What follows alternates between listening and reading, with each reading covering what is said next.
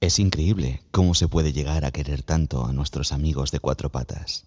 Hijos peludos que procesan el más profundo, sincero y leal amor por nosotros.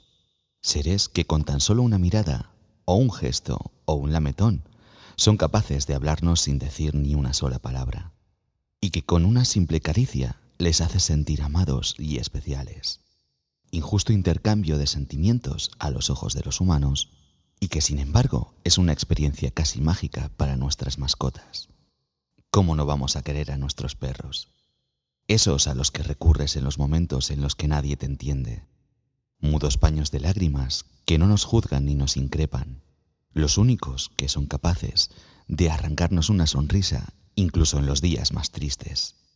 Y que bajo ninguna circunstancia nos piden nada a cambio. Nos regalan momentos inolvidables a lo largo de su vida momentos en los que no podemos parar de reír con ellos, carcajadas que o bien por su curiosidad o por su carácter o simplemente por sus conductas desconocidas para la mayoría de nosotros, nos hacen desternillarnos. Muchos son los sentimientos que procesamos hacia nuestros perros, sentimientos humanos basados en la razón, que son sospechosamente parecidos a los sentimientos animales basados en el instinto.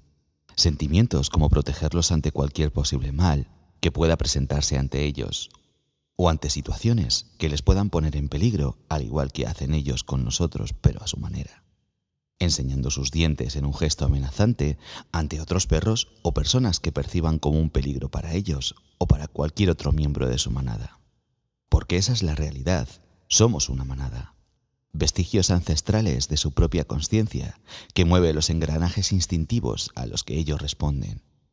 Para ellos no somos su papá, su mamá o sus hermanos. Somos individuos a los que cuidar y proteger, así como individuos de los que esperan sus cuidados y protección. Partes de un todo para el bien común.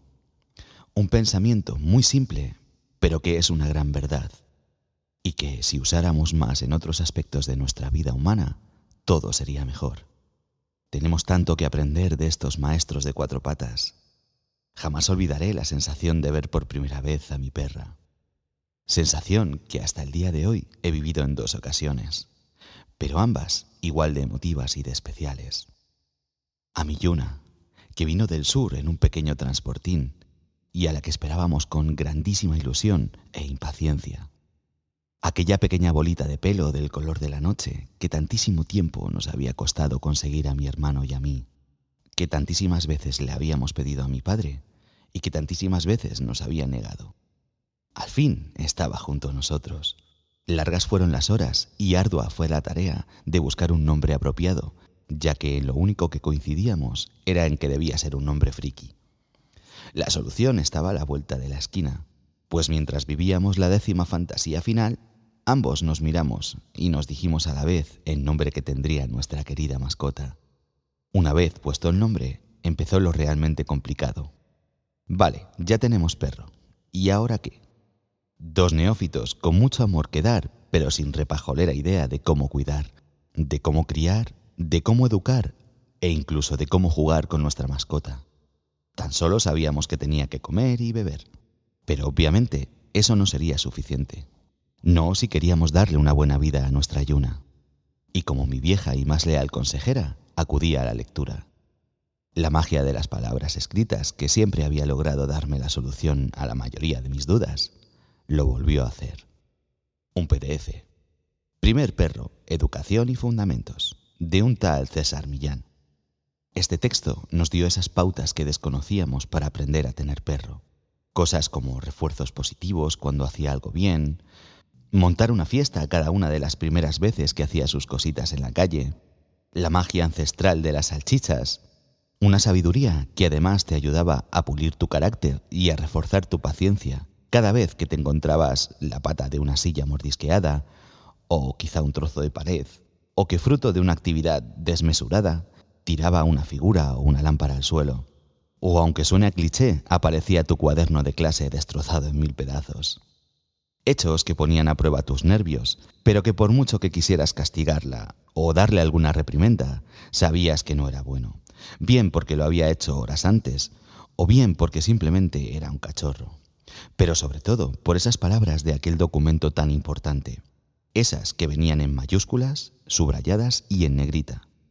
Un perro no es una persona. No humanices a tu mascota. ¿Y qué razón tenía? Porque un perro no entiende tus palabras, por mucho que se lo repitas. Será mil veces más efectivo un gesto dominante que mil palabras. Y con esa lección aprendida, tan solo nos quedó disfrutar de nuestra bola de pelo del color de la noche. Qué suerte tuvimos de que tuviera el carácter que tenía. Un maravilloso cachorro que día a día aprendía nuevos trucos. Se hacía cada vez más obediente y más buena aún si cabe. Para colmo, de los tres que estábamos en casa, me eligió a mí como el alfa de su manada, añadiendo así un extra de obediencia. Cosas como traerme su juguete favorito nada más llegar a casa, o no empezar a comer hasta que le diera el permiso, cosas como acurrucarse a mis pies por las noches, o que entrecerrara sus ojitos avellana cuando le hacía mimos, hicieron que el amor que sentía por Millona superase por mucho al amor que había sentido por la mayoría de las personas con las que me había cruzado en el camino. Un vínculo eterno e irrompible ni por la distancia ni por el tiempo. Pero la vida continúa. Te haces mayor y te vas de casa.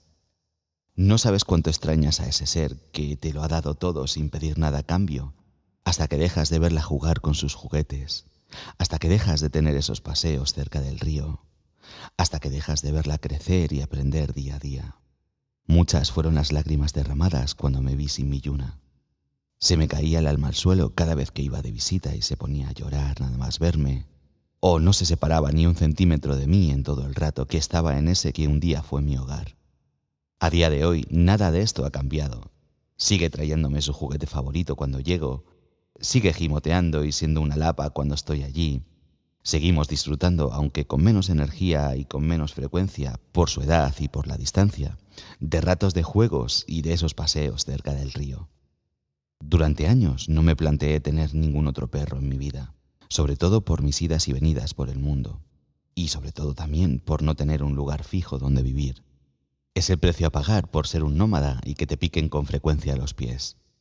Hasta que llegó el día en el que recibí el mensaje de una amiga, tengo cachorros, ¿alguien quiere uno? Una foto fue lo único que necesité para enamorar hasta los cimientos a aquella persona con la que compartía mi vida.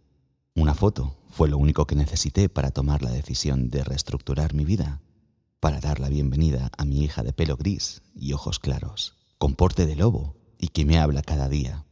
Aquella que ya venía con nombre, que por casualidades de la vida y porque la mayoría de mis amigos son unos frikis, tenía el nombre un nombre que provenía de una serie que marcó una parte de mi vida y que aceptamos desde el primer momento.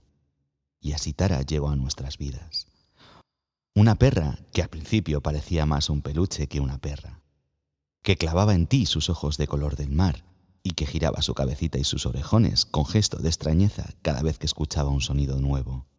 La misma que, al igual que Yuna, aprendió a obedecerme y a respetarme desde el primer día.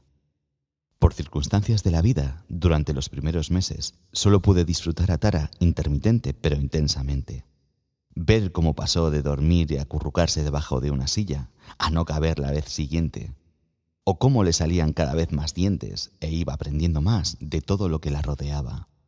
Y así fue hasta que al fin dejé esa vida nómada atrás, hasta que decidí que no quería pasar más noches y días solo. Y así esa chica con la que compartía mi vida me esperó junto a esa lobita de ojos de mar. Esa perra, cuyo carácter desenfadado y cercano rompía los cánones establecidos de su raza, y que no hay día que no me haga partirme de la risa con esos actos espontáneos que hace sin siquiera saber lo que hace, pero que tanto nos encantan. Mi tara, que más de un disgusto nos ha dado, o bien por inoportunos pinchazos con cardos, o bien por bacterias errantes, o bien por dueños que no saben cuidar ni educar a sus perros, también por transformarse en la perrificación del caos. Pero esos disgustos no hacen sino reforzar ese amor que procesas por tu perro, que te hace verle como algo más que una mascota, que es parte de tu familia como tú lo eres de su manada, que te hace sacarla a perseguir conejos, llueva, nieve o estés destrozado por el trabajo que te hace mantenerla siempre a salvo, pero sin olvidar lo que es, a la cual me encanta dar por saco cuando más tranquila está, o usarla de almohada o de nórdico cuando la ocasión se precia. Aquella que lame tus lágrimas de tristeza cuando te ve triste, aquella que te trae sus juguetes con tan solo un gesto, la misma que llama tu atención aullando o hablándote a su manera, que adora a los niños y que los niños la adoran, mi tara juguetona y mimosa, la más inteligente y divertida compañera de este viaje que es la vida. Tener perro es una de las mejores decisiones que he tomado en mi vida. Me regala momentos únicos e irreemplazables cada día. Y a pesar de los malos momentos o de esas situaciones que te sacan de quicio, no hay nada más grande ni más profundo que el amor que te procesa tu perro. Algo que olvidan aquellos indeseables que hacen daño o incluso abandonan a sus perros. Tener perro es una decisión trascendental que cambia tu vida. Sé consciente y responsable y no tomes la decisión a la ligera o por capricho, porque tener perro no es fácil, pero si sabes apreciar los buenos momentos, te darás cuenta de que es un regalo, ya que antes de que te des cuenta, descubrirás que es increíble cómo se puede llegar a querer tanto a nuestros amigos de cuatro patas.